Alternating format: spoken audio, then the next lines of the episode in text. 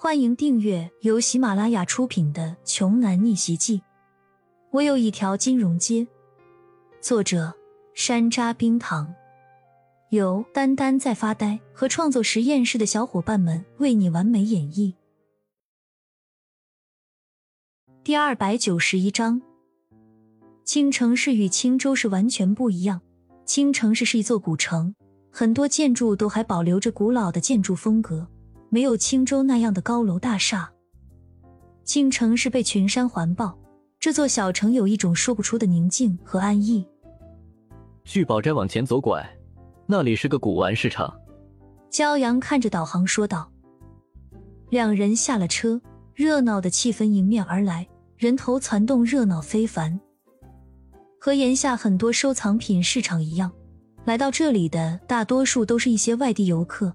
很多人都是想出来碰碰运气，看看能否淘到满意的藏品。另一方则是周边的地区的小贩，一张报纸或是一块绒布往地上一铺，把四下张罗来的小物件往上一摆，再弄个小凳子一坐，就算是开张了。热闹归热闹，骄阳心里清楚，想要从这里面找到真品，简直就是浪里淘金，几率微乎其微。来的时候。唐洪峰也特意嘱咐过，不要买地摊上的东西。在这个世界上，淹死的大多都是会游泳的人。对于古玩这一行当来说，宰的就是那些自以为很了解古董的人。骄阳顺着人流慢慢移动着，怕和剑石走丢，还主动牵起了对方的小手。一向天不怕地不怕的剑石竟然有一些羞涩。这妮子会害羞？不不不，是我眼花了。一定是，骄阳在心里说道：“这位大哥，我这有个老物件，您要不要看看？”骄阳正在寻找聚宝斋的时候，冷不丁的被人拉住了衣袖。“你喊的是我？”骄阳停下脚步，莫名其妙的看着拉住自己的人。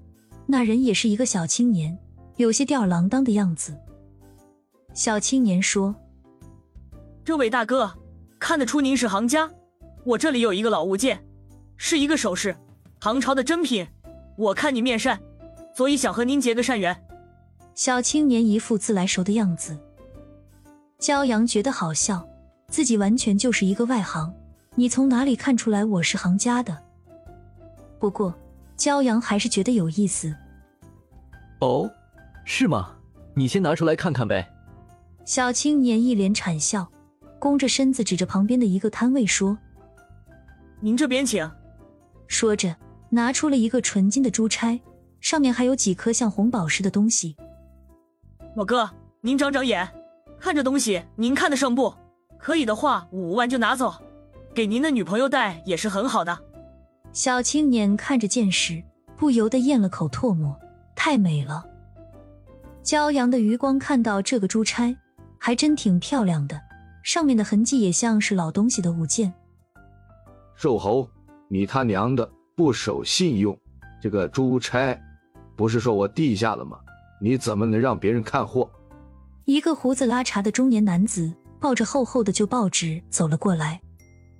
小青年看到中年男子后，哭丧着脸说：“哥，你这么长时间不来，我以为你不要了呢。”谁说我不要了？我找人鉴定过了。这就唐朝杨贵妃戴过的珍品，我连不要，我去筹钱了。这里是五万，你看看。中年男子说着，打开了报纸，里面的确是五万块钱。骄阳淡淡的说：“这东西有人要了，那我就不打扰了。”一听骄阳要走，瘦猴连忙拉住说：“别，别借啊，大哥，我看你真的很面善。”您就像我的亲哥哥一样，这东西我不会卖给他的。您只要拿出四万，我就给您。你可是我亲哥啊！中年男子看到这一幕，叹了口气说：“得宝物则主，既然这位兄弟也看上了，我就不好意思要了。”骄阳心里暗自摇头，这俩哥们的演技也太差了吧！自己一说要走，就绷不住了。眼前这两位也就能唱唱双簧。骗骗那些无知的游客，赚点小钱，就连骄阳都能一眼看穿。本集播讲完毕。想听更多精彩内容，欢迎关注“丹丹在发呆”。